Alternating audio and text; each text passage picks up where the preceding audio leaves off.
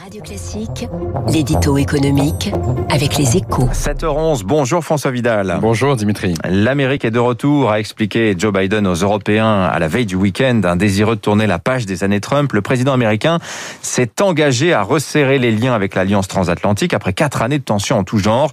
Cette déclaration est bien vue, bienvenue, François, mais elle risque de ne pas suffire.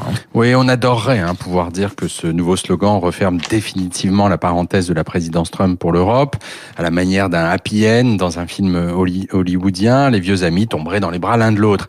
Mais c'est impossible, Dimitri. Hein. Les, quatre années qui viennent de s'écouler ont creusé un tel fossé entre les deux côtés de l'Atlantique qu'il va falloir réinventer cette relation historique.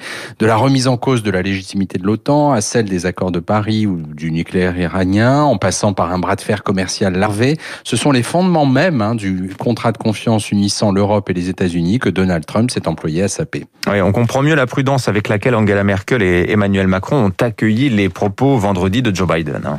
Oui, le, discours du nouveau locataire de la Maison Blanche rassure hein, évidemment les Européens, mais il faut que maintenant que Washington donne des gages hein, sur le litige Airbus-Boeing, par exemple, alors que le changement d'administration n'a jusqu'ici pas permis d'avancer sur le sujet.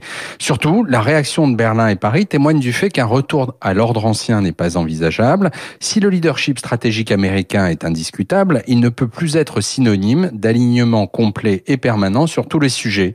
L'Europe a appris à se défendre seule face à l'ouragan Trump et elle entend ne pas y renoncer.